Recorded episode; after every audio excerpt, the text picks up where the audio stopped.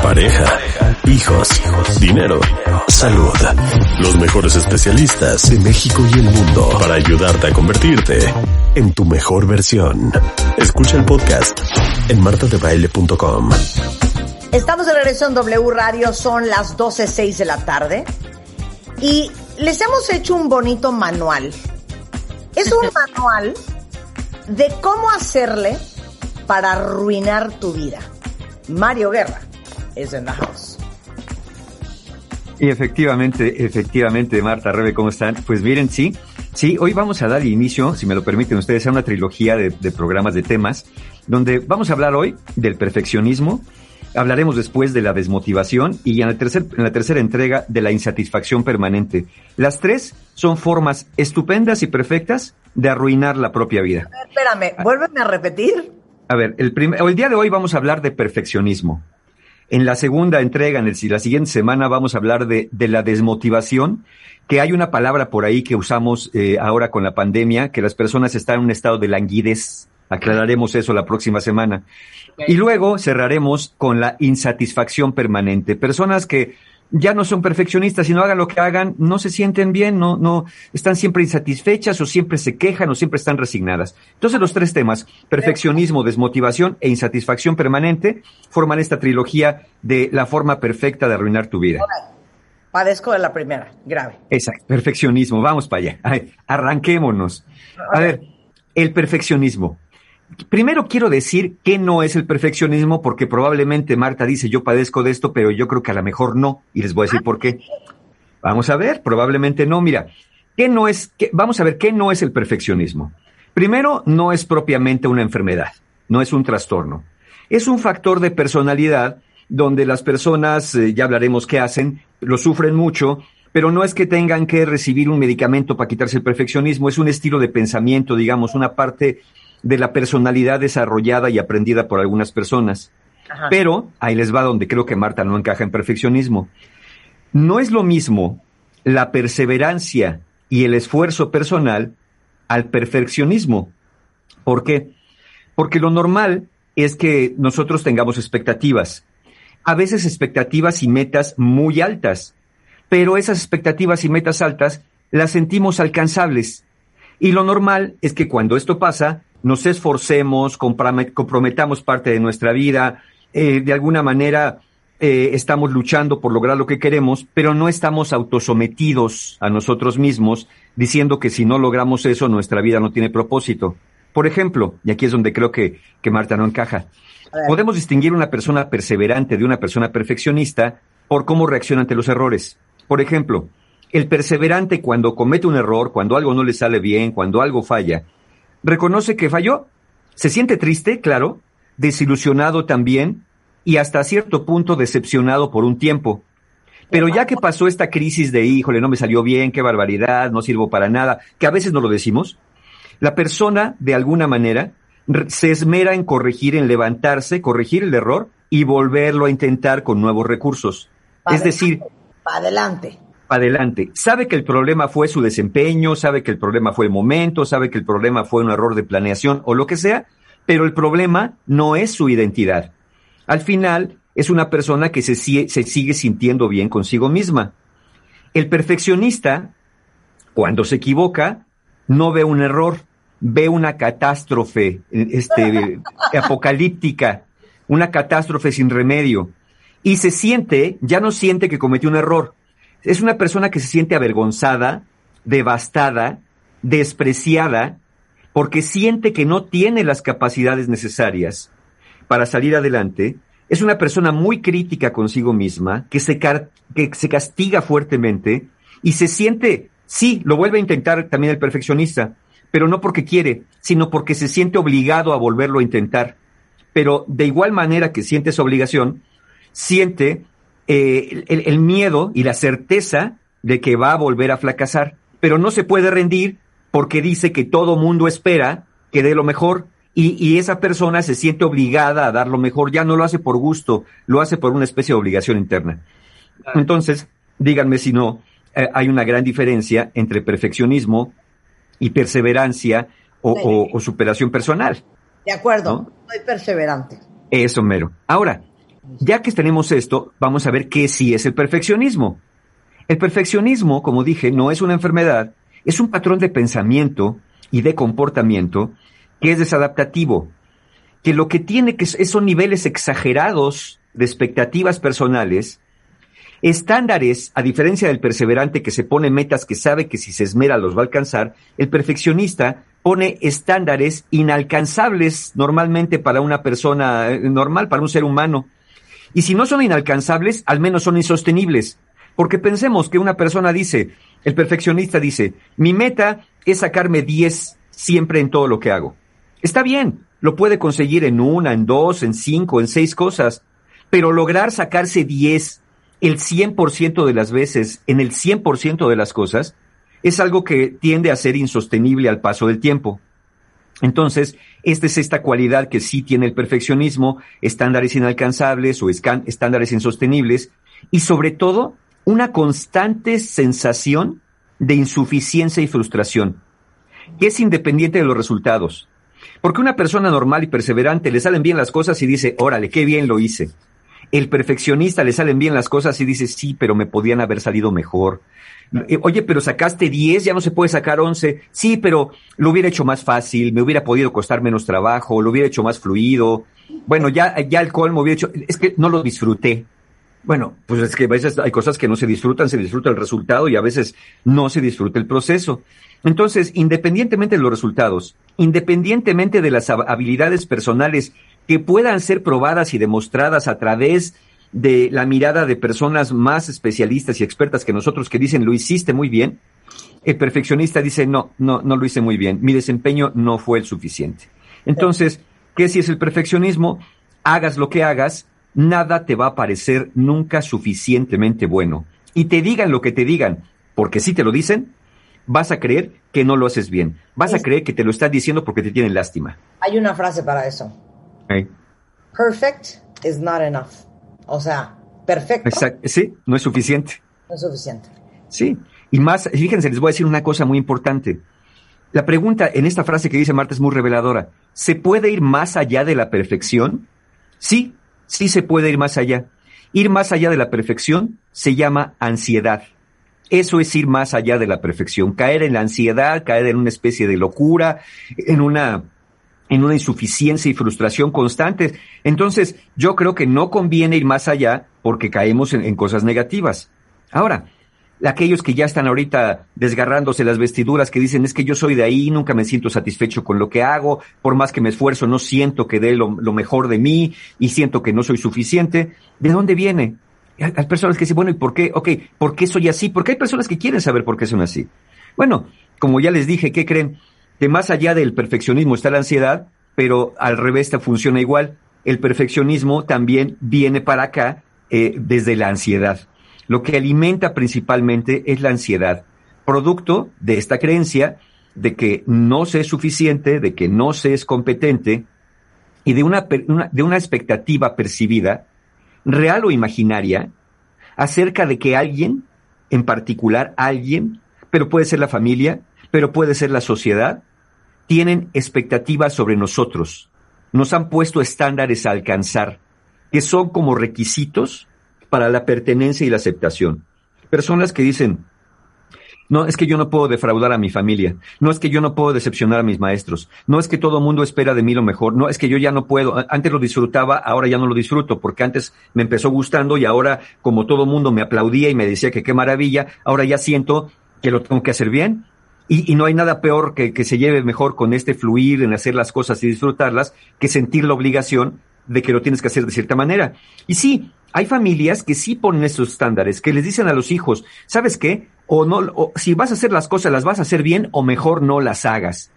Pero hay personas que nadie les ha dicho esto que ellos creen que por ser el mayor, por ser el estudioso de la familia, porque en el kinder se sacaron una estrellita en la frente y les dijeron, tú siempre vas a ser el inteligente no nos puedes fallar, ya eh, en ese momento se compran esa idea de que hay un ojo, el ojo observador, que siempre está viendo, que siempre nos está juzgando.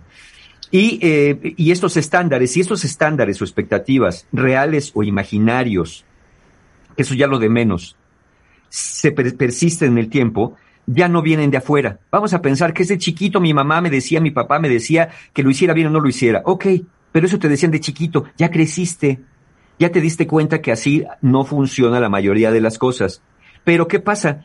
Que aquellas voces de tu infancia, que aquellas voces de tu juventud, ya no tienen que estar afuera, ahora están adentro, se volvieron parte de tu voz interior. Ahora tú eres la persona que se encarga de decir que si no lo haces bien, eres un perfecto imbécil, bueno para nada. En suma, podríamos decir que cuando tienes esta perfección, desarrollas la creencia errónea de que tu identidad depende de tus logros. Que si logras todo lo que se supone que tienes que lograr, eres una persona valiosa. Y que si no logras todo lo que se supone que tienes que lograr, no sirves para nada. Eso es, es este, este blanco negro, ¿no? Que cae ahí, que caen, que caen las personas perfeccionistas.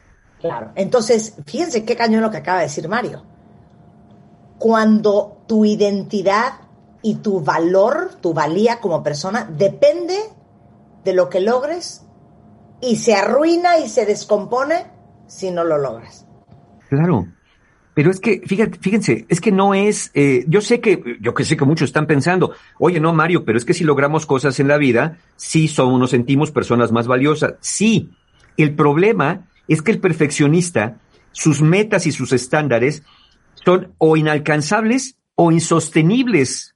Es decir, que el perfeccionista necesita que continuamente estar teniendo logros supuestamente extraordinarios, mantenerse siempre en un high performance, en un desarrollo tope, como dije, siempre con 10 de calificación, siempre mención honorífica, siempre salir en el cuadro del empleado del mes y después ser el gerente del mes y el CEO del mes y el, y el, el jerarca del mes y después eh, de todos los meses, de todos los años, de toda la vida, no importa si estás enfermo, no importa si eres joven, no importa si eres viejo, no importa si, no importa nada. Tú siempre tienes que dar el 100 de tu desempeño porque eh, eh, aquí está lo macabro del asunto.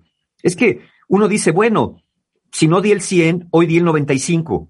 Hoy di el 80 en esto porque estaba como, como fatigado por la pandemia. y está bien.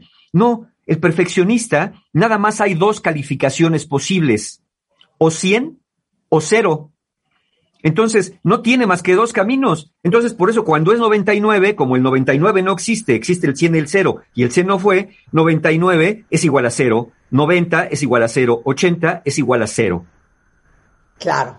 Pero entonces, ¿cómo arruinas tu vida?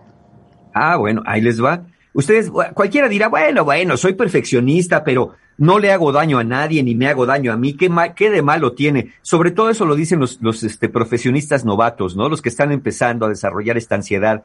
Pero no me dejarán mentir los, perfeccionistas expertos que se sufre.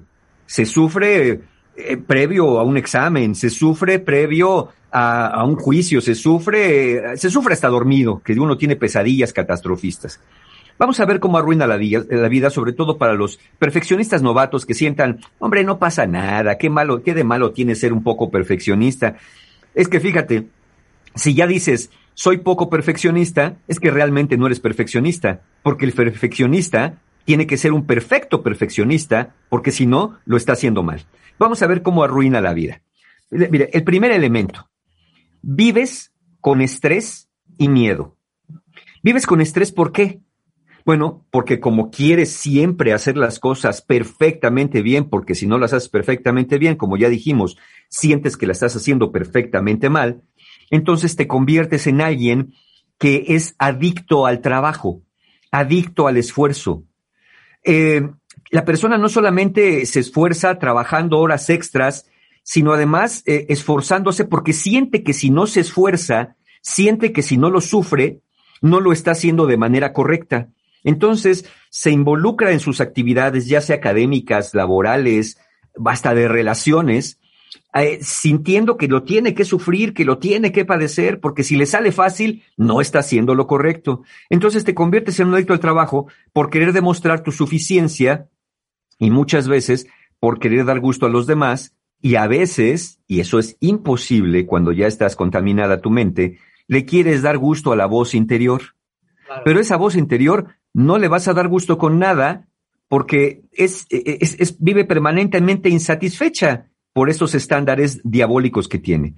Es así vives con estrés. Te esfuerzas, no comes, no duermes, no, no, no disfrutas nada. Y vives con miedo porque temes que los demás se den cuenta de tu secreto. Esta, esta deficiencia, esta, esta crítica, esta decepción que un día van a descubrir que tú eres. Claro. Podemos hacer una pausa rapidísimo. La hacemos, por supuesto. Y regresando, hablamos de cómo más te arruinas la vida. Vamos a hacer, hablar de la sensación de insatisfacción constante, catastrofizas todo, eh, cómo afecta tu autoestima, cómo acabas procrastinando.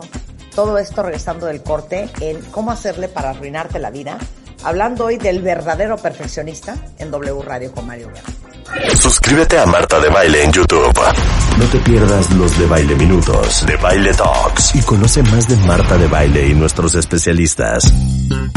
Son las 12.31 de la tarde, estamos de regreso en W Radio platicando con Mario Guerra, el rockstar del amor, sobre cómo le puedes hacer para arruinar tu vida. Venga, Mario, continuemos. Efectivamente, mi querida Marta, pues sí, nos habíamos quedado en que una de las formas, eh, uno de los efectos del perfeccionismo, verdadero perfeccionismo, como bien dijiste antes de irnos, no, no, no de aficionados, es que vives con estrés porque te exiges mucho y vives con miedo porque tienes la certeza de fallar. Pero también hay otros, otras cosas que suceden. Hay una sensación constante de sentirte insatisfecho o insatisfecha. Mira, como es inevitable que aunque digas que no sirves para nada, tengas algunos logros, porque algunos se han de tener, de hecho bastantes, pero algunos, no vas a poder disfrutarlos. ¿Por qué? Porque los vas a ver como producto de la casualidad, como que alguien te tuvo lástima y pues ahí te dio una cosa que no merecías, los vas a sentir como incompletos, o los sientes como insuficientes en comparación con las fallas que dices tener. Vamos a decirlo así. Tus errores y tus fallas las miras con una lupa y a tus aciertos y éxitos con unos binoculares al revés. Es decir, los ves más lejos y más pequeñitos de lo que realmente son. Y eso te conduce a una gran, gran frustración, porque precisamente sientes que ni aun dando lo mejor de ti, puedes alcanzar las metas que te has fijado de la manera que tú crees que tienes que alcanzarlas, ¿no? Con cierta holgura y cierta facilidad. Para el perfeccionista, llegar así nariz con nariz en, una, en un final de foto a ver quién es el mejor no es suficiente. Tiene que ganar por mucho para que no quepa duda que lo ha hecho bien. Y esto obviamente pues conduce, como no es posible sostenerlo al paso del tiempo, esto lleva a la desesperanza, a la desmotivación, lo que crea un círculo vicioso, porque si me siento desesperado y desmotivado, no hago las cosas bien, si no hago las cosas bien, no me salen perfectas, si no me salen perfectas, me siento desmotivado, y así, y así damos vueltas. Otra, otra fenómeno que ocurre con este perfeccionismo, con este perfecto perfeccionismo, es que catastrofizas. Como ya dije, para el perfeccionista, si no es 100, es cero. Entonces este pensamiento blanco-negro puede llevar a los perfeccionistas a interpretar los fracasos como catástrofes y hasta una mirada inocente de alguien se puede interpretar como que ya me están criticando, ya me están despreciando.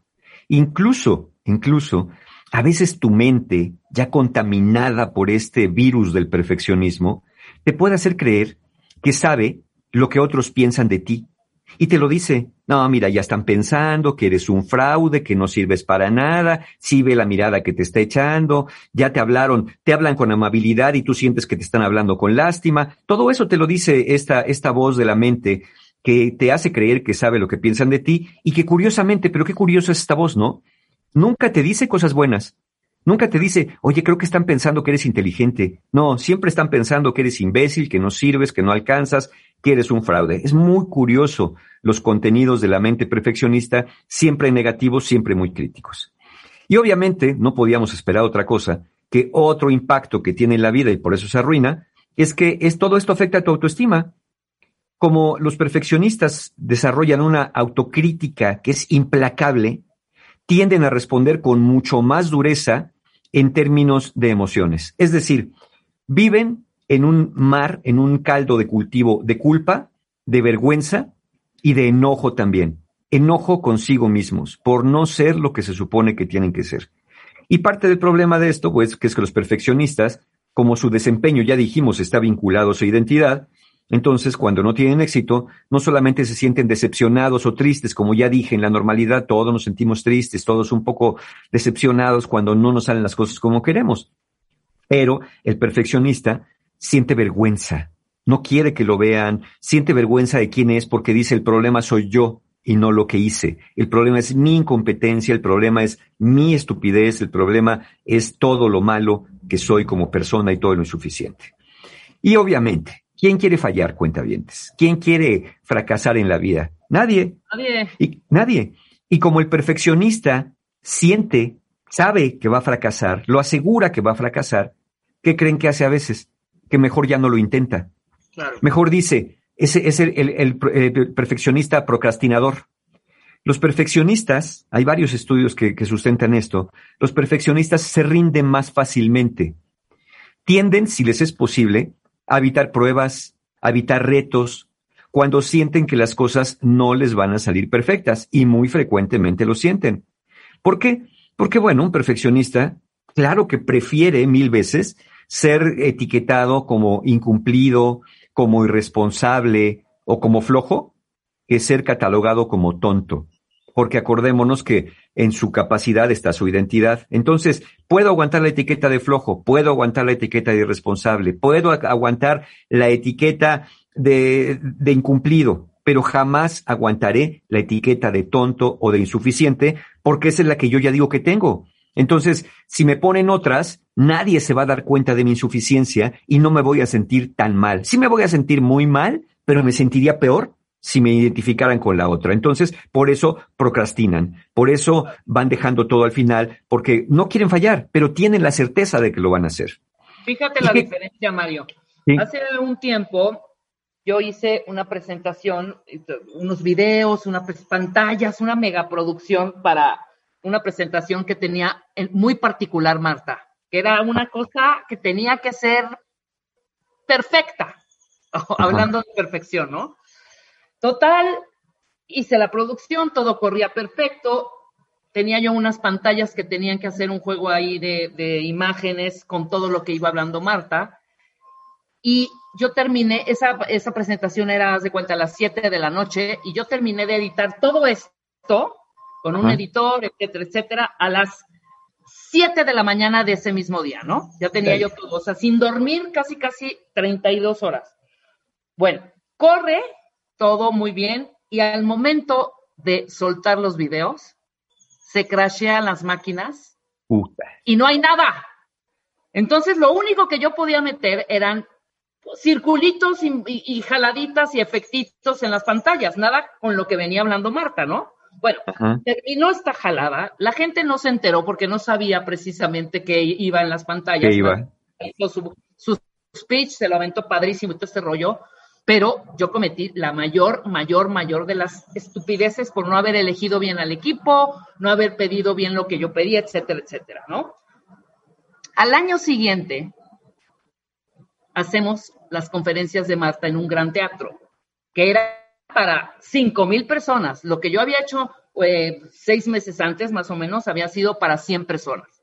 Órale. Y en ese momento dije, ok, aprendizaje. ¿Qué pasó la vez pasada? Hice una lista, Mario, y yo se lo recomiendo, cuentavientes, para ahorita hacer la diferencia entre perfeccionista y, eh, eh, y, no ser agachón y seguir alcanzando. Em, emprendedor, claro, claro.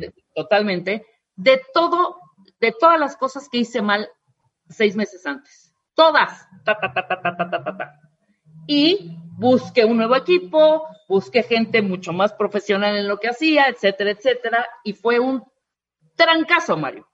Claro. Esas conferencias en el teatro, en unos teatros Telmex que hizo Marta maravillosos y fue una acuerdo, experiencia increíble, ¿no? Sí, Entonces, sí. yo creo que esto es básicamente ese ejemplo, un ejemplo vivo de cómo no clavarte en este, porque es como un círculo vicioso además, el del, Sí. el del perfeccionista, ¿no? No te sale, ya me paro, ya no hago y me quedo pues en la procrastinación constante, ¿no? Sí, claro, prefieres ya no hacer, mejor dices, no, mira, mejor no hagamos conferencias, mejor hagamos unos videos, al fin que tenemos más controlado, volvemos a grabar, hacemos pausa, editamos, ¿no? Porque claro, entonces uno evita eso, pero en el, en el- lo malo es que en el fondo del corazón se quiere hacer eso otra vez. Uno sabe que podría volver a hacerlo, pero Claro. este miedo, esta ansiedad que nos da el perfeccionismo y, y- y el perfeccionismo que viene de la ansiedad, pues efectivamente mejor dice, mejor no, no hago nada. Ahora, imagínense esto, cuentavientes, llevado a sus relaciones. Imagínenselo. Bueno, como sientes que los demás te presionan, te critican, te ven, te juzgan de manera negativa, que siempre te están criticando, y que cuando te dicen que lo haces bien, entonces te están mintiendo, pues obviamente vives con la sensación de ser alguien indigno, te encierras en ti mismo, en ti misma, te abandonas a la vergüenza. ¿Y qué creen que pasa también? Que a veces algunos perfeccionistas, como sienten que no pueden tener un buen desempeño en lo que hacen, en la escuela, en el trabajo, en, cualquier cosa que se quieran demostrar que, que sí sirven, como no pueden, entonces sienten vergüenza y como sienten vergüenza, dicen casi, casi así, pues ya para qué me cuido, ya para qué hago ejercicio, ya para qué cuido mi aspecto, mi alimentación, para qué cuido mi salud, si soy una basura. Entonces, descuidas otras partes de tu aspecto, de tu arreglo personal, de tu salud, porque sientes que no vale la pena invertir en alguien que no vale la pena invertir. ¿Para qué le gasto? ¿Para qué le invierto? ¿Para qué si de todos modos no sirvo para nada? Entonces, obviamente, pues todo eso te pone mucho, en mucha peor condición por no dormir bien, por no alimentarte bien, porque ah, te alejas de lo social y tus relaciones, pues ni hablamos, ¿no? La vergüenza se multiplica y dices, ¿quién quiere andar con alguien tan mediocre como yo? ¿Quién va a querer a alguien tan incompetente como yo? Ese es otro impacto, cómo arruina tus relaciones. Y obviamente, como dije ahorita, en extensión de esto, afecta tu salud física y mental. Y uno dice, bueno, ¿qué tiene que ver el perfeccionismo con la salud física y mental? Pues ya lo dijimos un poco, ¿no? Miren, hay diferentes estudios que afirman que el perfeccionismo es un gran, gran predictor de problemas como depresión, de trastornos de ansiedad y obviamente de acumulación de estrés, lo que empeora el perfeccionismo y cierra el círculo vicioso.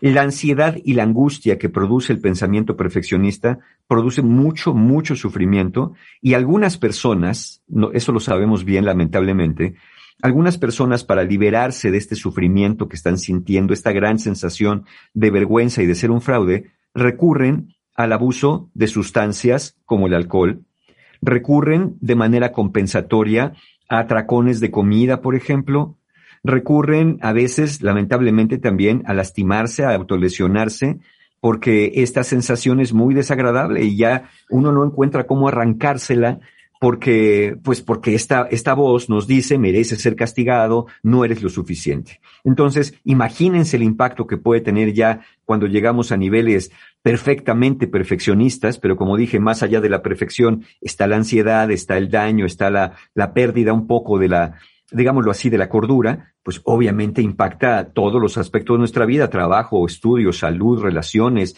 satisfacción personal y ya la sensación de, de ser alguien útil en la vida. Eso es, eso es terrible. Ahora, ¿por qué cuentavientes? Y no me dejarán mentir. Algunos de ustedes que nos están escuchando, ya lo único que están haciendo al escuchar este tema es confirmar aquello que ya padecían, pero ya se estaban sintiendo mal, ya saben que sus relaciones están afectadas. ¿Por qué no han atendido eso como se debe? Ah, bueno, ¿por qué, ¿por qué si nos arruina la vida no es tan fácil detectar o combatir al perfeccionismo? Porque a diferencia de otros tipos de factores de la personalidad, como la depresión, como la ansiedad eh, directa, el perfeccionismo eh, tiene un gran problema para reconocerlo y atenderlo. Y es que socialmente, culturalmente, no es visto como un problema.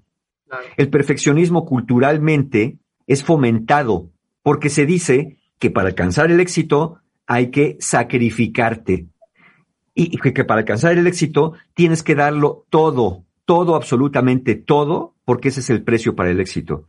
Y como el perfeccionista dice que quiere alcanzar mucho éxito, bueno, entonces, si es mucho el éxito que quiere, porque es lo que siente como adecuado para él o para ella, así de ese tamaño es lo que se exige. Y entonces el resto, el resto que ven Tú puedes ver una persona tirada llorando y te acercas y le dices, oye, ¿qué pasa? ¿Qué tienes? Puedes ver una persona en posición fetal en un ataque de pánico y te acercas y le dices, ¿qué tienes? Pero es una persona que se levanta a las 3 de la mañana para trabajar, que se duerme a las 12 de la noche, que te dice que está muy ocupado y que tiene mil juntas y mil cosas que hacer. Ah, no, no, esa persona es muy ocupada, no, qué barbaridad. No, pues tiene un aguante, no se cansa, ¿eh? ya quisiera yo ese drive. Entonces, nadie le dice, oye, creo que estás teniendo problemas. Entonces, este, este, este perfeccionismo a las personas así, por eso cuesta trabajo, porque la familia, los cercanos, eh, están, están viendo una persona que la perciben como una persona exitosa que lo que está haciendo está siendo comprometida, está siendo trabajadora. Y casi nadie, casi nadie detecta en ellos el gran nivel de ansiedad que se cargan. Y lo empiezan a detectar hasta que la ansiedad ya se empieza a salir de control. Lo que dijimos, más allá del perfeccionismo, están grandes episodios ansiosos en un momento dado. De hecho, no solamente los demás no nos, no nos, no, no, no miran este, esto que estamos padeciendo. La persona que padece este perfecto perfeccionismo en sí misma no siente que esté siendo perfeccionista. Es muy común decirle a un perfeccionista, oye, ya no seas perfeccionista. No, yo no soy perfeccionista. Yo estoy haciendo lo mínimo indispensable para alcanzar lo mínimo aceptable.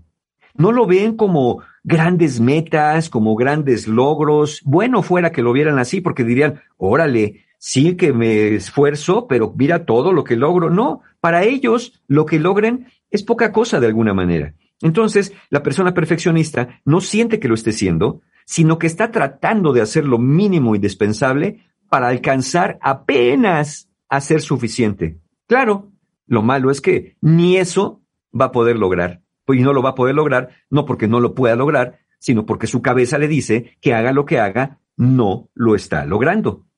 Entonces, si, si vemos todo este panorama, pues eh, eh, como dije, este es el, primero de una trilogía de temas donde abarcamos perfeccionismo, desmotivación e insatisfacción permanente, que todas se ligan entre sí. Pues, ¿qué, hacemos con esto? ¿Qué hacemos por el perfeccionismo? Porque es muy difícil hacer ver a la persona perfeccionista que está arruinando su vida. Bueno, lo primero, lo primero es atacar la raíz del gran problema, porque no hay propiamente una terapia del perfeccionismo. Lo que hay que atender es la ansiedad la ansiedad que toma el control de tu mente, la ansiedad que no te deja pensar con claridad, la ansiedad que no te deja aceptar lo bueno como suficiente. Entonces, podrías, podrías empezar. No, yo no te digo que dejes de hacer lo que haces, no, sino a tratarte, a hablarte con un poco más de amabilidad, un poco más de amabilidad en la forma que te hablas, un poco más de amabilidad en la forma en que te cuidas, un, poco más de amabilidad en la forma en que te tratas. No someterte a sacrificios eh, imposibles y dolorosos para lograr lo que de todos modos no estás logrando.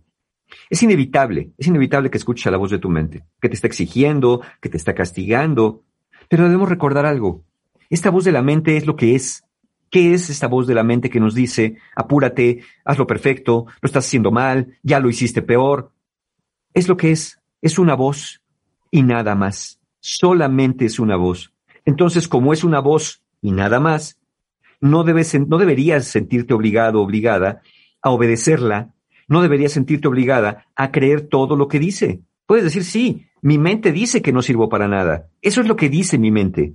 Pero yo sé que he logrado ciertas cosas. Mi mente dice que si no sufro, no vale la pena. Eso dice mi mente.